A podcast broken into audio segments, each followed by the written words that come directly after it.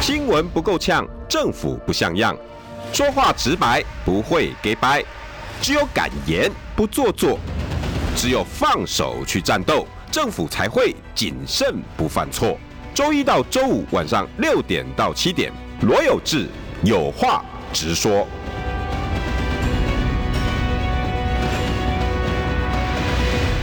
新闻不够呛，政府不像样。欢迎收听中广新闻网有话直说。大家晚安，我是罗有志。各位开车的朋友辛苦啦，因为刚刚大雨嘛，哈。对。现在大雨。现在有停一些些了。哇，稍微好一些。下班时间，然后载着宝贝正要回家吃晚餐，就噼噼啪啪的，然后听着我们中广的广播。今天呢，呃，请到这个来宾，第一次，应该第一次来我们中广。对，第一次。时代力量党主席王婉瑜，婉瑜。大家好，有志哥好。哎、欸，我还是要跟你在那个以前你 negotiate 的时候跟你讲过，我要当众跟你道歉。我说小灯泡妈妈。对不起，我错了。没有了，没有，我觉得没有那么严重啊。就是有很多时候，的确在从我们踏入正常这件事情开始，其实有很多人就是对的很多资讯的不透明，又或者是不理解，有很多的误会啦。除了这个，那我觉得有机会可以厘清，或是能够彼此认识，当然是一件好事。我我我不是那种大街骂人、小小巷子道歉的那种人。呃，因为好，各位听众朋友，呃，大家应该知道哈，我大概去年的时候离开很多的政论节目，我其实我一现在都一直在在婉拒中。因为那那一阵子的政论节目哈，有点让我深陷其中。嗯、就是你知道，主席，就是你每一个人在一个环境的时候会被带走，那个情绪会在里面。嗯，所以那个时候呢，呃，讲到小灯泡妈妈，哎，我们就好像总总觉得对绿的，哈就一定要骂到他死里头去。然后那个时候呢，我就说小灯泡妈妈，你把小灯泡三个字给我拿掉，这样子。对，不过我觉得可以趁这个机会跟大家说明一下。所以其其实很多人都说，哎，我们一直都穿着小灯泡妈妈的这个衣服或者这个角色，其实完全不是的。其实我们只有在选举的过程当中，就是二零二零年的二月一号上任之前，其实是用这个名称。那当然当时的考量是因为，呃，我们投入了政坛，我有很多想倡议、被认识的东西、被看见的东西。但的确当时没有人认识王婉玉。对。所以在这个选举过程当中，我们一开始其实是用王婉瑜，但是没有人会因为这样子而关注你重视的议题，对。对，所以而且我其实投入这个选举其实很晚，就是在十一月才开始嘛，哦，所以其实离选举其实只剩下大概两个多月的时间，所以的确有经过讨论，所以当时我们在选举的这个战袍上面是有把小灯泡妈妈这样子几个字，这个事件比较受关注，是因为大家知道我是因为小灯泡妈妈，不是因为王婉玉，嗯，对，那当然我觉得议题很重要，那另外一部分就是说，我们也认为上任之后，我其实就是一个立法委员的角色，对，所以的确从上任第一天，我的衣服上其实是没有写小灯泡妈妈这几个字的，但是媒体因为常常会用旧的图嘛，就是他可能没有新拍的图片或者什么，就会用旧的图，所以很多人都会说：“哎，你就已经当立委，你为什么还是要一直消费你女儿？”但我觉得第一个是要澄清的是，的确我们上任之后其实就没有再用“小灯泡妈妈”这样子的名词。第二个部分是，不论如何，到现在其实我仍然是小灯泡妈妈，这也是一个事实，其实不需要回避。那我们只是觉得说，在立委的角色上，这是我的身份，这是我的职务，还是会用立委这个名称。但是我其实同时仍然是小灯泡的妈妈。对，这个都是一个很坦然面对的一个状况。嗯、那我自己也是，我在那种政论环境，有时候哈。太过 aggressive，你知道，就是那你自己会很太投入，然后就被一些情绪带着走。那时候我就对“小灯泡妈妈”这几个字，我有不敬的那种那种言语哈。那其实很多人那时候也跟我讲，他说：“有志，你不像你哎。”嗯哼，因为我其实后来我们比较熟了，你会发现其实我是蛮蛮可以讲的人。那呃这阵子我也渐渐的跟主席哈开始有沟通很多的事情，哎、嗯欸，彼此了解多了，我觉得很多事情必须放下沟通，政治好像没有那么剑拔弩张吧。我觉得有时候这个政治的剑拔弩张，是因为老实讲，我不是责怪媒体，但我觉得的确媒体需要有这样子的呈现，让大家来关注，的确是有的。我觉得在这个环境下，也不是媒体的问题，就是包括呃民众的阅听习惯，就导致整体的生态的确会有一点点这样的可能性。所以也因为如此，所以其实没有办法透每个人其实没有办法完全认识另外一个人呐、啊，然后会从很多片面的资料或是片段的资料看到一些呃自己的认为。那我觉得这就是需要很多的机会来跟大家面对面的沟通，面对面的。了解彼此认识，我觉得大家都要放下了，就是不要不要有太多的先有的成见在里头再去评论事，对事，希望是可以对人嘛，这不是大家讲很久的话吗？好像大家都变成在政治就不是这样。但是很难啦，我理解这是很难。我觉得有时候是人性嘛，要完全对，要完全。那是因为有机会彼此真的认识。嗯，对我觉得我没有机会，没有透过一些媒介或者是透过一些机机缘的情况之下，仍然有可能是保持着彼此不认识或是彼此误解的状态。我觉得很多时候都是这样子。再跟你讲一句，对不起。没有没有没有，有事哥，谢谢你支持，现在很愿意支持我们。有愿意支持时代力量，我有看到你们在做什么，尤其那个六月五号的记者会是。呃，我我先直接问了哈，因为今天风向已经带到了说呃。那个新北幼儿园那件事情是乌龙，嗯，你可以接受这个说法吗？就我我我得先说哦，就是就我不是一个很冲动行事的人，所以我们其实的确接到很多澄清案件，然后每个澄清人都非常的辛苦，然后觉得自己满腹委屈，嗯，然后当然我觉得我们的处理量能有限，说不是每一个案子都能够接，那同时我们会站出来为他发声的情况之下，都是有一个相当程度的把握，嗯，所以像这个说新北是乌龙这件事情，我觉得很需要去了解，因为的确这样的新闻出来之后，其实我们有看到检调其实有出一个澄清稿，他们说他们并没有说过没看到是没看到任何证据的这样的情况，虽然他现在没有办法说明，因为还在调查的阶段，我觉得更完整。但我觉得他是乌龙的可能性是非常低的。嗯，我我我我的另外一个看法是，乌不乌龙到底是对谁？这件事情有没有小朋友体内有没有巴比妥？有没有类似这种四级毒品的成分？有吗？三级，嗯，三级毒品。那在你的陈情案件里面，至少就有八个人。去验血有验到这个东西，八个人验，当时那时候我们开记者会的时候是大概四名，四名有验到，后来追加的，后来就是呃，到透过新北市政府的确也有开始动起来，然后还有这些家长陆陆续续去验是真假的，这个是有的嘛？我我的。意思是，我怎么怎么我们政治人物在处理一个案子的时候，乌龙的证明是哦，当时王婉瑜啦哈这些人的爆料是乌龙，根本不是喂药，根本不是不是。这我的体内验到是证实是有的，但的确他可能像我们看到最近有一些人的说法是，他可能在其他药品里面也会有这个成分。嗯，那同时的确，我觉得药品和毒品有时候是在使用上面的差别。比如说吗啡，它用在呃止痛上面，它就是药品；但它过量的时候，的确就是毒品，又或者它并不是适应症的时候，这就是啊。这这观念我觉得其实是值得厘清的了哈。所以，但是它用在小朋友身上，或者在小朋友身上有这么高的浓度的残留量，是一个非常不合理的现象。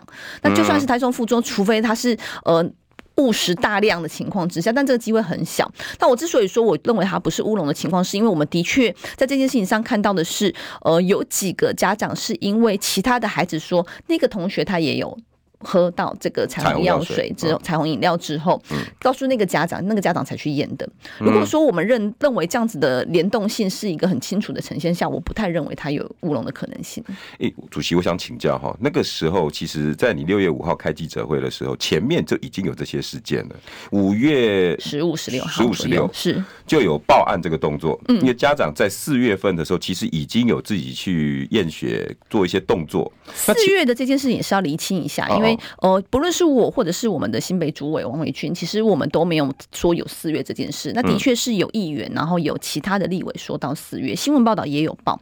但是这件事情我们一直没有看到是谁，就是在我们的群组里面有很多的家长，不只是只有跟我们站在一起开记者会的人。所以其实我们当时就一直没有看到到底是四月这件事情是哪一个个案。那目前现在看起来是好像四月这件事情可能就是一个误植或是一个误传误传，这是我就不确定九九九这件事是，但的确有两方的说法。那以我们自己拿到的证据，或是是不是有这个人的存在，我们目前是没有直接直接理解的。除非检方去把四六十几位的家长。全部调出通联，你有没有打一九九九？但证明这个好像有没有太大意义？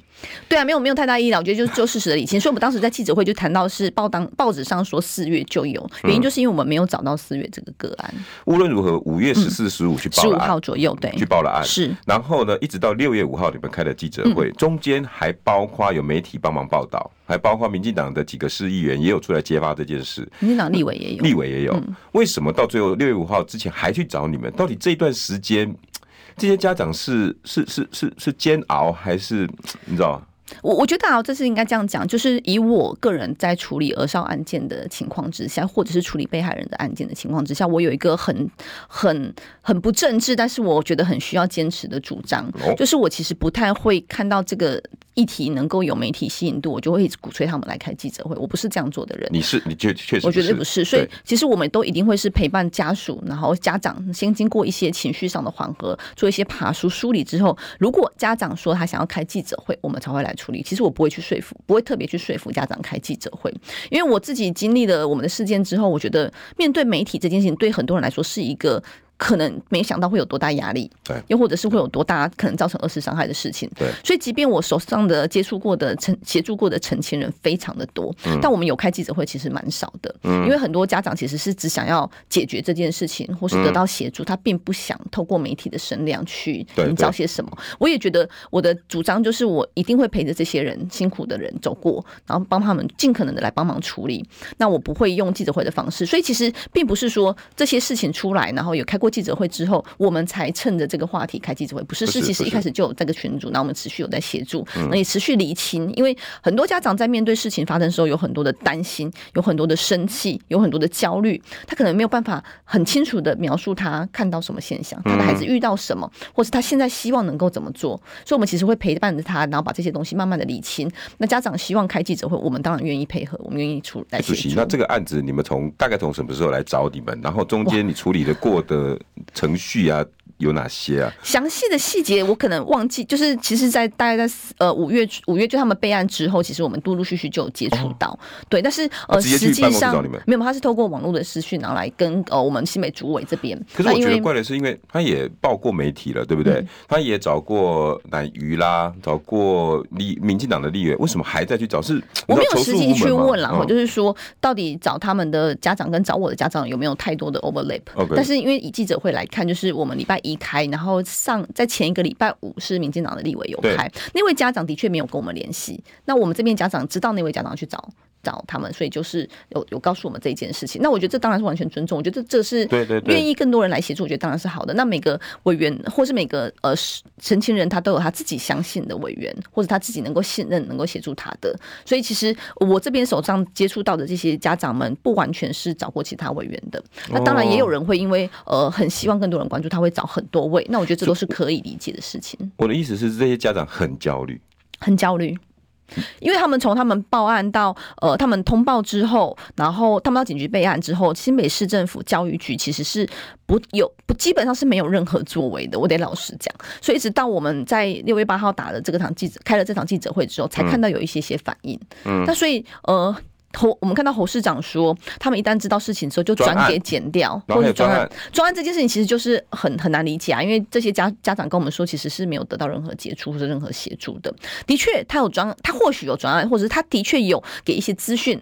举例来说，这些孩子们，他们希望能够转到其他园所去，因为家长一定不放心，对，说，哎，我的孩子有喝这个药，有喝这个彩虹饮料，又有验出来，嗯，那我一定不可能把我的孩子继续留在这边，怎么可能？对，所以他要转院所嘛。那但是现在其实是接近学。期的尾声呢，所以很多园所其实不太会。对，其实过去我们处理很多案件也都是这样。其实其他园所不太会希望说，哎，我中间突然收一个转学生，因为这对整体的经营、然后熟悉照顾都有一些些困难。所以新北市的确有给他们一份名单，说，哎，可能这几个有缺，但是就此而已。不对啊，你你如果受理专案，应该是应该是把整个协调要做好啊。所以他的专案到底是什么？其实我也觉得。嗯，应该要需要讲清楚。那我们的确以前在协助到幼儿园的这这样子的对待之后，我们很需要介入的，或是很需要去协助，就是的确有些县市就是一样，告诉你说，哎，这些就是你自己去找，他可能有缺。那比较积极的县市，他就会说，哎，我一个一个问你说，哎，你希望哪几间，我帮你去联络。嗯，那更积极的，或是更更我们更协助更多的是。透过协调会把县市政府叫过来，家长叫过来，然后逐一去比对，到底现在还有多少人想要转转学还没有转学的，多少人在这个停即将停业状况之下还需要协助的，因为他有可能不见得是单就新北市政府里面的资源来做协调，或是不单就板桥里面的资源来做协调，因为有些家人他可能住在板桥，但他可能工作在内湖，对，他可能阿嬷住在汐止，也有可能，那这些部分都有可能需求不一定一样，对，那尤其是短期要能够把这个。照顾接衔接的上，他有时候会需要有一些中间的安排嘛。嗯，所以他有可能是，哎、欸，虽然我平平常在板桥，我希望在板桥附近，但板桥附近的确没有我放心的，或是没有适合的。嗯，那我可能会希望在我工作地点内湖，我可能会希望在我爸妈能够协助的地点汐止等等类似这样可能性。嗯嗯、所以真的是比较积极的做法。如果他真的重视这件事情的话，就应该是要一个一个去对接到这些家长的需求，并且到安排完成之后，我觉得这才叫一个负责任。这是从你的经验看来，各个县市你们几乎都有。都有转介服务过了吧？长还蛮多的啦，没有不敢说每个都有啦。但对比起来，你觉得新北市政府教育社会这一趴有做得好吗？我觉得做得不好啊，所以这才是这么愤怒的原因啊。因为包括说，我们看到侯市长说他第一时间就转给减掉了，对、啊、对，但是司法跟行政这件事情，中央也曾经再次的重申，它就是并行不悖的。嗯，行政调查的确是可以调查的，因为我们都知道司法的程序要到要到完成整个完成定验之后，可能就是要到一年两年的时间。嗯，难道这一两年时间这些小孩就不关你的事吗？这其实都是你的市民，都是你的选民，都是你的呃必须要照顾的对象，而且的确就是发生在你新北里面，你本来就应该来做，所以不是说你有第一时间有通报检调。通报警方就结束了，是你本来就会行政调查应该先行，行政作为、行政处分、行政安置其案处理，其实都是可以同时做的。但是其实我们就家长这边说法是基本上是没有得到任何协助的。可是怪呢，王玉主席，因为我真的很难相信一个已经当到了六都首长的父母官会对这样子的事情这么轻忽，因为。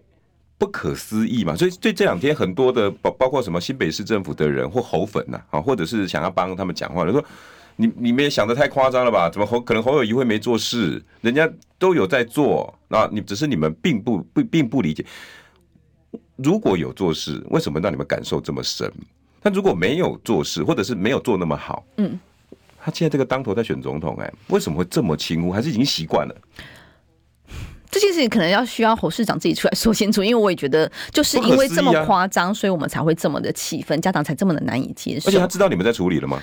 他那时候不知道我们在处理，嗯，因为我们是协助陈情人，陈情人有时候是希望能够得到协助，他并不希有些人陈情人其实还是会对政治这件事情有点担心啦，所以他并没有想要通过政治的方式处理，所以我们是协助陈情人。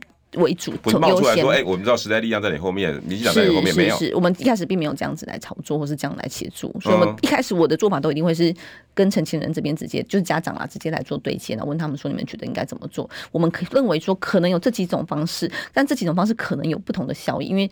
跟时代一样站在一起，你可能想象当中想象到的就是，哎、欸，他可能有一些政治上的影响，但是你跟王婉玉站在一起，一定会帮你们处理到底。但我觉得这是一个个人的、个人的信任和个人的 credit 的建立。你做事的风格是觉得把事情处理好比较重要。我对我来说，我觉得从政就是希望能够照顾到更多的人，尤其是照顾更多的孩子。嗯，那我觉得这个初心是我呃觉得必须要坚持和把持住的部分。那这个当然不是时代力量的事啊，但这个我我一直也想要问的。侯市长似乎一直很在乎的是减掉调查，你有没有觉得？他反而对行政的，就是啊有有去处理就好了。他好在乎哦，然后甚至呢，他对检察官，前一天他不是跟检察官讲说，你这个案子要给我当做一回事哦，很严重哦。结果一隔一天，他马上就把焦点变成，哎，赖副市长，你要指挥检察官了。哎，前天不是指他自己指挥了吗？啊，第二天说 赖副市长要指挥了，你觉得他是不是画错重点？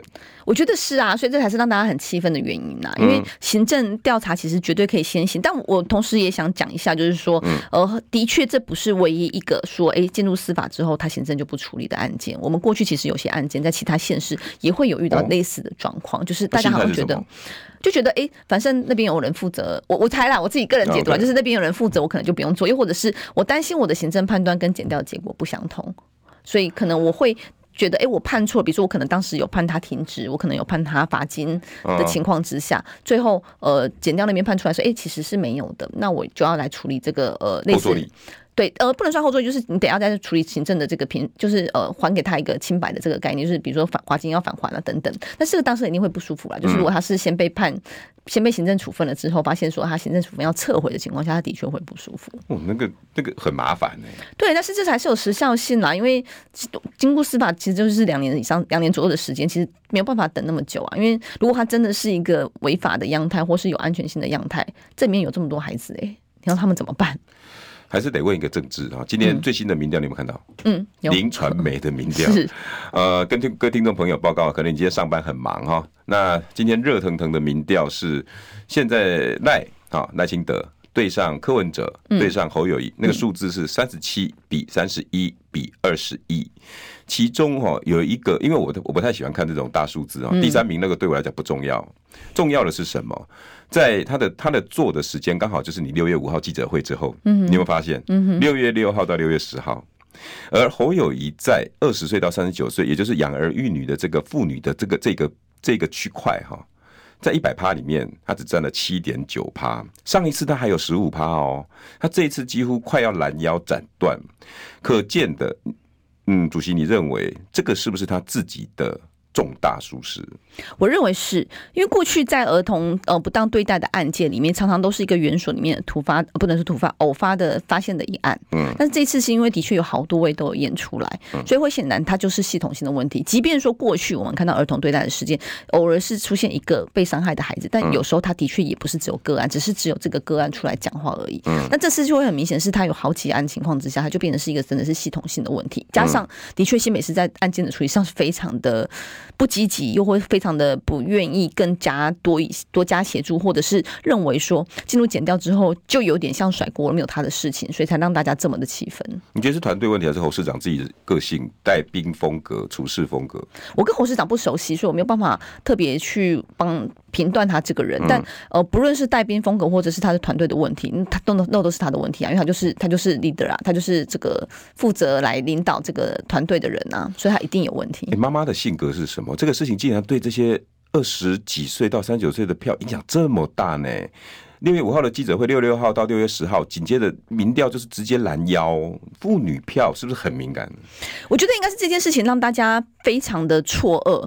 而且超乎大家的想象，过去可能是不当对待都会是身体上可能会受到影响，就是可能会有淤青啊，可能会受伤啊，或者是孩子会说：“哎，老师怎么样用语言来霸凌？”对对，或者语言来伤害了一个孩子。对，但是那就会看到是哎，可能就会接在说：“哎，我哦，我至少可以观察孩子，我可以知道。”对。但是像这个案件，他就是因为他是就我们所知道的话，就是家长和孩子们的陈述是老师就跟他说：“哎，你你可以喝彩虹饮彩虹饮料。”他不是咬在彩虹饮料的情况之下，彩虹饮料是，所以孩子根本不知道自己。被伤害了，家长们可能也不知道孩子被伤害了，嗯、因为不会有一个明显的状况看得到他有身体上的问题，或者是说，哎，老师说了什么？因为小孩们他会觉得，哎，老师给我吃东西、喝东西很很正常嘛，嗯，所以他其实很难反映出来。那也就因此反映出来，是造成很多家长的焦虑，说，哎，那我的孩子到底在学校吃什么、喝什么？对啊，我完全没有办法知道，哎，那而且是这家，而且是这样的情况之下，其实他也会非常担心的是，到底如何去确认这件事情，或者是呃。事情出来之后再回来。好，新闻不够呛，政府不像样，最直白的声音，请收听罗有志有话直说。新闻不够呛，政府不像样，欢迎收听中广新闻网有话直说。大家晚安，我是罗有志。今天也是我的和解日哈，邀请到的是时代力量党主席王婉瑜。有志哥好，大家好。我想请教哈，因为这个案子六月五号你们发起之后哈，受到很大广大的注意，应该也是大家压很久了啦。那个是妈妈们他们的那个那个担心受创其实是很大的。我虽然没有跟他们讲到话，但是我我隐约从你跟维军还有他们这些人的叙述里面。这些爸爸妈妈应该很焦虑。你现在可以大概讲他们的心情吗？其实他们一开始遇到这个事情的时候，觉得说：“哎，为什么我觉得很严重的事情，然后政府的态度很缓慢，新北市政府的态度很缓慢。”嗯，那又或者是说：“哎，我们即便已经有媒体报道了，但是关注度很少，仍然没有得到什么样的协助。”嗯，同时也有在这个检调过程当中，或者是在这个处理的过程当中，会说：“哎，这部分已经在调查当中，你们不能对外说明。”其实这是一个非常不正确的说法。是啊，对，所以他你看他跟我们开记者会的时候是完全不敢讲话的。因为他们很希望，一方面一方面希望他们的案子能够被清楚的了解，但一方面又很希望大家可以关注，所以他们其实就现在现在一个很纠结的情况。有吗？其实是有的，局处有一直跟他们有压力。有有人说了，但我现在不方便说是什么了，因为我觉得还是要对他们比较保护一点的立场。的确，家长有这样跟我们说，所以像一开始就说，呃，你们的这个的确我没有看到孩子的状态的录影带，呃的影片，就是家长录下他们在睡梦中的状态，然后挣扎。挣扎或者是哭吼等等的情况，那又或者是说，你们都会放着。我们其实有，但是我们我的做法就是不没有，你不是这样，对，就是不是为了媒体声量，嗯、就是真的要符合家长的需求啦。嗯、所以家长他们的确有害怕。那我们包括说，哎、欸，你们要不要不具名的把你们的故事一个一个讲出来，或是把你们事情讲出来？其实他们都不敢说。所以我觉得他们受到压力很大，因为他们很怕会被攻击。因为一旦有时候就是这样，就是资讯越多，时候大家越会从资讯里面去挑毛病，或是去质疑啦。所以怎么个一个可以给给这些受害者这么大的压力呢？嗯，我觉得我可以理解，因为我们当年是受害者的时候，其实也是这样，也是有对啊。你的压力是来自于执政的，或者是还是来自于社会大众？社会大众，我觉得社会大众是、哦、是有的，因为比如说像我们当时事情发生的时候，也会说，哎、欸，你就是划手机不顾小孩，类似这种过度冷静，还有对啊，像是划手机不顾小孩，其实我没有，我们从来就不会划手机的时候顾小孩的时候划手机，然后或是过度冷静，没有血没有泪等等这种情况，其实都会都会有啦，就是一定我我可以理解，就是毕竟就是因为。理解，所以我其实不太会去 push 家长要站到媒体前面去。你都可以把你当时的状况投射在这些你受理的心情上面，会会，我觉得会，不能算投射，我觉得有同理。同理，就是我我会知道那个面对，因为即便是有时候家长他们希望开记者会，我也会跟他说，你们开记者会可能会遭受到什么样的攻击或者是压力是会有的。我这种投诉的心理建设，对，我们其实会先跟他说。我我我真的要跟哈这些受受害者哈爸爸妈妈讲哈，我我真心希望你们不要不要再相信那种什么叫侦查不公开。很抱歉哈，一个非常简单的逻辑，你把侦查权，也就是政府的公权力，都交给了这个这个单位，好，这个不管是政府这两个字跟这个代名词，你交给了他，然后他再回来拿公权力说，你的权力都给我了，你接下来你的新闻叙述自由都没了，你都不能，你觉得合理吗？在在整个民主的制度，你使用卡层用卡塔乌修的在，这是不合理的，绝对没有侦查不公开这种事情。侦查公不公开是指公务人员跟侦办人员，没错没错。你们爸爸妈妈，就是包括这次事件的任何人，包括婉瑜你们，包括所有在帮忙的人，你们绝对有大鸣大放的权利。你你唯一要考量的就是，哦，在侦办的过程里面，你万一忤逆了他们的意思，他会不会从你后面去给你修理？那如果更是这样，那更不健康。是因为这就不是司法应该保持公正的态度。是啊，但是这件事情的确我可以想象啦，嗯，因为我们当年其实也会被要求侦查不公开，所以其实你也相信了。我们那时候其实我们因为有顾问，我委任律师，所以我们那时候其实会透过律师的意见来当我们强力的后盾。所以像我们这群家长也是我们帮他找到律师的。哦，对，因为的确对大家来说，你在面对这件事情的时候，你是手足无措的啦，就是你需要哪些资源的协助，哪些人来协助，其实是不知情，呃，不能说不知情，没有没有办法去思考的。对，资讯不对等，所以即便是。我们有律师告诉他，但是他还是会有那个害怕。我觉得是我完全可以同理的。我新北市政府，如果如果，因为我我知道不是只有你的压力，还社会的压力。如果你有这个部分的压力，该收手了啦。嗯、我我觉得把事情处理好重最重要。这个事情是什么？主席，你觉得这个案子的重点现在是在厘清责任，还是毒品来源？还是幼儿健康、幼教环境，我我我是拟出这四个，还是你自己有有有不同的观点？老实说，因为我们从上任以来的接收到在幼儿园所或是托婴中心里面的陈情案件，就是从来没有断过，所以我都会觉得，呃，不能单就个案来看，我真的希望台湾的孩子能够有一个平安成长的可能性。没有断过的意思是，就是一直进来，一直进来，然后处理不完，让你都已经惊讶说怎么那么多？其实台湾，哎，你要不要猜猜看，我们一年的儿女案件有多少件？件数是吧？对，人呃两两百。太低了，五百，一年有一万一千件，哇！所以你可以想象，我们只要处理十分呃百分之一，我都处理不了哎。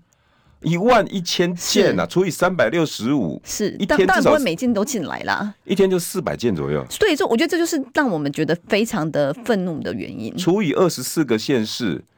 至少每个县市一天都发生十几二十件，所以这是有通报哦，有在卫福部的统计资料里面的哦，就是有一一年有大概一万一千件左右。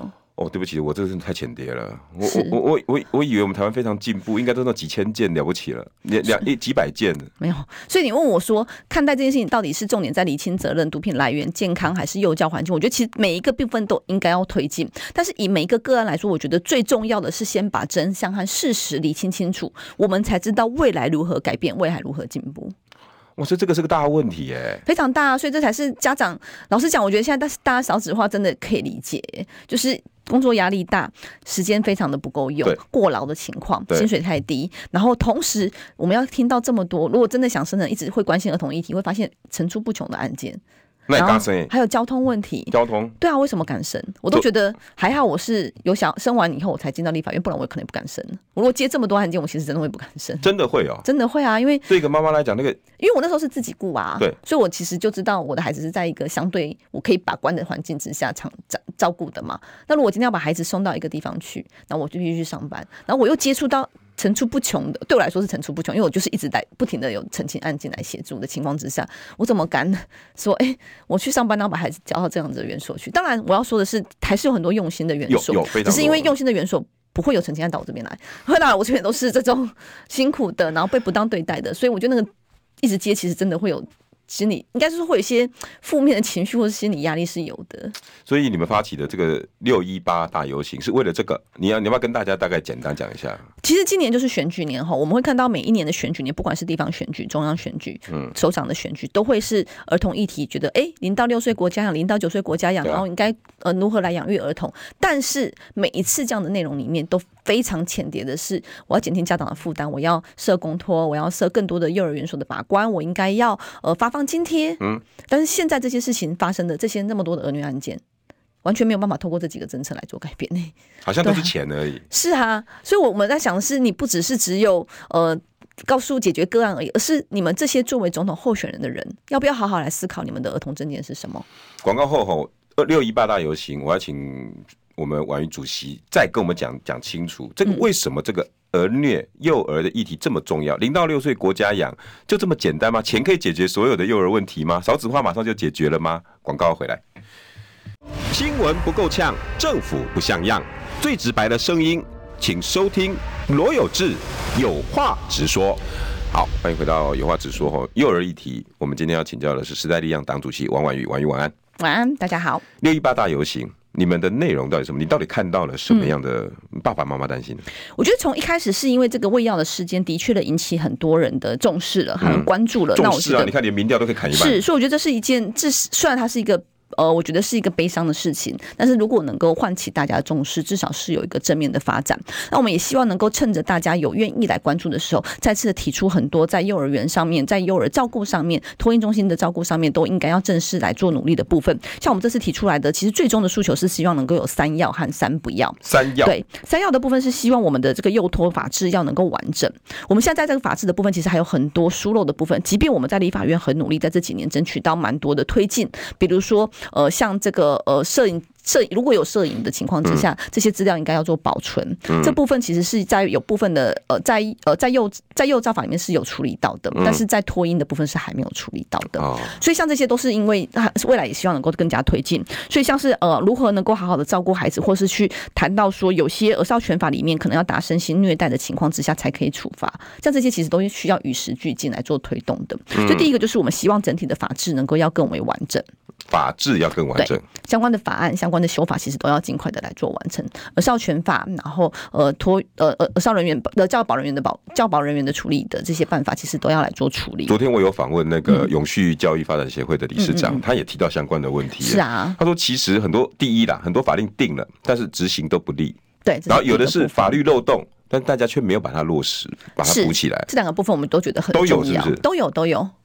都有啊，所以才会是现在状况，就是以这个未药事件，就是的确法制上已经有要求说，当事情发生到重大的时候，他也是要求他要停业了嘛，他就应该要来召开说明会。但是以这件事情，又或者是我们在这礼拜又开了另外一场记者会，是在去年发生的情况，就是被闷死还是被闷死的情况，也是一样没有找过啊。呃，去年的四月的这个案件是这个婷婷妈妈，就婷婷在幼儿园里面，呃，她在啊不是她在托婴中心，不好意思，她九个月在托婴中心里面，在睡觉的时候，其实老师是让她。趴睡趴睡的，然后同时用棉被是有盖住头部，就整个盖起来的。然后甚至他在动的时候，老师是用脚去帮他压，就教保人员是用脚稍微去压制他的。然后最后就是呃睡，认为他睡着之后，过了几个小时，发现他其实已经失去呼吸了。那这一年到底在争点什么？那都没有调监视器吗？当时的说法是这个监视器画面就是一样嘛，他第一时间就交给剪掉了。对，然后也没有备份，所以家长也看不到。但其实这是我说的不对。其实照流程，你应该是呃，当他通报到社会局的时候，他应该是社会局要先了解，嗯，行政调查，那同时让检调处理嘛。对对，那社会局这边本来就可以备份，不然你怎么做行政的评判断或调查？但现在就是侯友市场的情况，就是他只要送到检调，他这边就没有东西。跟这个事情几乎一样哎，就是非常相似啊。对啊，所以、就是、现在也是从减掉复原才知道。对，所以其实有法规，但是没有执行，这没有用啊。就是。这个在儿少法里面都有。我们在这次在我任期之内，其实在今年三月一号上路了，但是仍然到现在以这个新北的这个喂药事件，其实也是没有看到监视器画面。当时其实是没有、哦欸。所以你们这个第一要很重要哎。对啊，还有所以刚才提到的嘛，已经有法制的部分要落实，对，然后已经有要求的部分也要落实，因为有些是政策嘛，对。然后有另外一个部分是还有我们看到法律上有非常多的不足，我们也认为应该要持续的积极来做补足，这是我们的第一个要。要。OK，嗯，那第二个部分就是政府的把关要确实，包括说过去这个稽查评鉴的部分，也都是维持他们呃这些园所的安全性，我觉得是一个非常重要的政府的监督和把关的机制。这个没有做吗？过去我们其实常常看到说有监督，有有这稽查，但之前都会是事先通知。嗯，所以呢，的确有很多幼儿园时间到了说，哎，今天呢要去校外教学玩躲猫猫，我们都躲起来不能讲话哦，因为他超收嘛，所以他会让小孩子躲起来，这是真的。现在还有，还有，对啊，所以这样这些其实都是觉得，我以为现在都很落实了。现在开始有比较多一些些了，开始有比较多一些些的呃不不定时的稽查或者是不事先通知的稽查是有的，但是就像我们说的，稽查的内容到底涵盖什么？比如说一岁以下儿科医学会建议不要爬睡，但是我们稽查里面并没有这一项啊。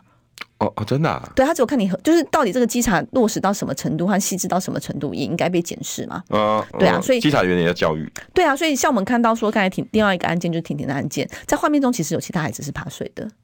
除了他自己的那个孩子之外，其实还有很多孩子，还有好几位孩子是爬水。过去其实我们在其他的案件上也会看到这样的现象。那家长也要跟着要，也要，也要，也要教育啊，因为那个时代，哎，那种刚刚嘛，哭逃嘛，你你知道吗？啊，一定要。一定要拍个捆，当然要教育，但是我觉得政府绝对有把关的机制的责任啊。对，对，所以我们对我们的诉求对象是政府嘛，嗯、就教育的部分，我们会持续的来宣导，这是我们应该一起努力的部分。这是第二要。对，但是对于政府的部分，我们希望把关能够要能够清楚被呈现呈现出来，而且清楚的被把关，清楚的被盘点出来。OK，嗯，那第三要就是托育托呃幼托的老师要能够得到支持，因为呢，的确在我们的幼托环境下，以台湾来说，它就是一个低薪资、福利低，然后保障低，但是却是高劳动、高情绪、高流动的市场。那怎么跟钱钱多事少离家近刚好相不相反？是，这就是 我觉得这也得帮教保人员说一些话，就是这些幼托人员的确是非常辛苦的，工时非常的长。哎，我可以偷偷问吗？嗯、他们大概薪水都介于多少的 range？很多就是三上下，三万上下，或者三万多、啊，一整天照顾这些小孩子啊，对啊，小魔鬼、欸。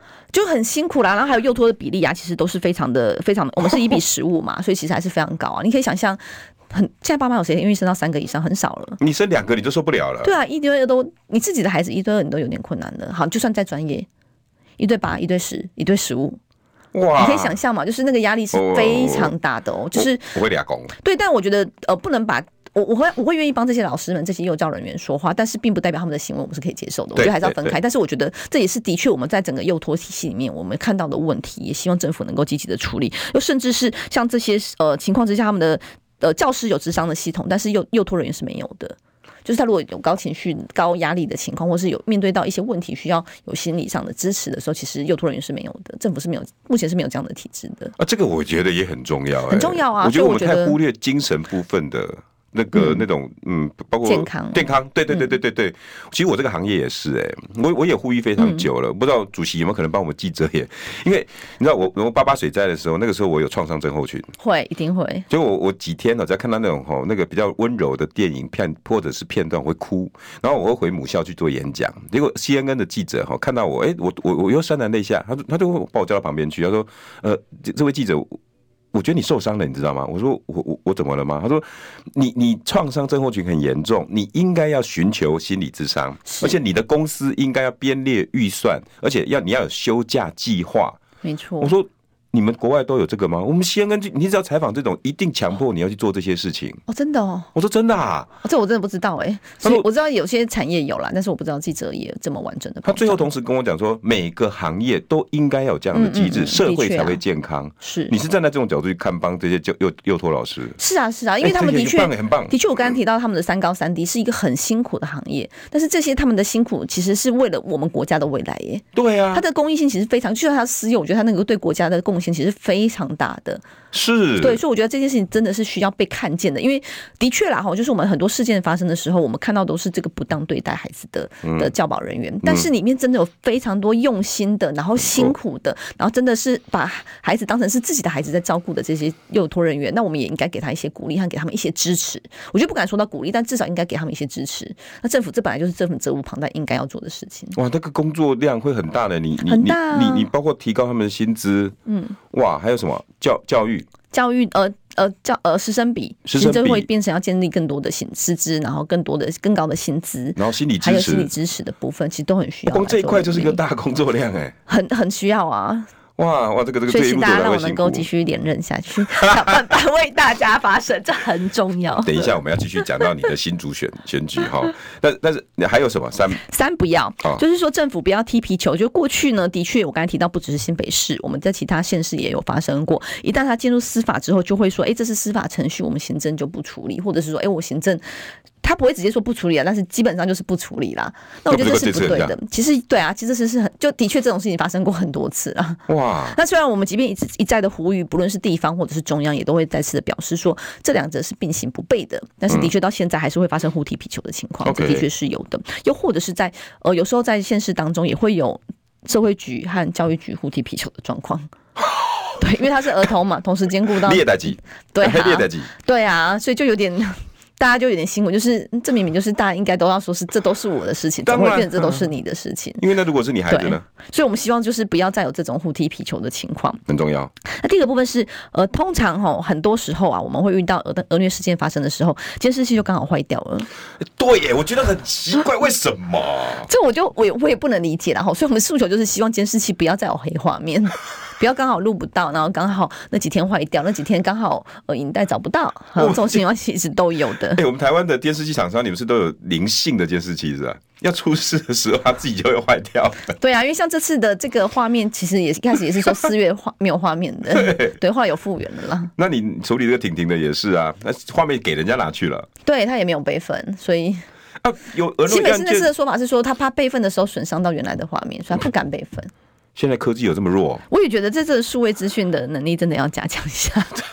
不，你是用幽默的方式在考试这件事啊？是啊，对啊，所以我觉得这真的是非常不负责任啦。我觉得是，所以这是第二个我们希望不要的部分。Okay. 那第三个部分是主要是针对家长，就是不要忽视孩子的语言或孩子身上的伤，因为的确啊，有时候磕磕碰碰在幼儿园的阶段是一定有的嘛。对，嗯、所以有时候家长会说：“哎、欸，你这边怎么黑青？”然后小孩就说：“呃，没有没有啊。”但是我觉得家长可以更多的关心。嗯，又或者是像有时候儿童会说：“哎、欸，那个老师打我。”然后家长会说：“嗯，这老师看起来很好啊，他应该没有要打你吧？会不会是不小心碰一下，或是你是不是对老师不礼貌，所以你觉得老师在打你？等等。的确，我们过去其实我得说，某种程度不是这么的重视儿童的话语权或儿童的表意权，所以孩子有时候说出来一次两次，家长可能都不以为意，然后可能有时候真的到遗憾的时候，才会觉得啊，早知道我当初就应该要。”更加的重视身上的伤，更加重视他说的这些事情。哎、欸，这每个人都要反省哎，我也会，我也会。所以我们希望是能够也透过这个机会，我们诉求的不只是只有政府嘛，还包括很多这样子的观念，我们都希望能够推推动出去，让大家能够更加的了解。哦、那同时就是孩子身上有伤，其实你真的要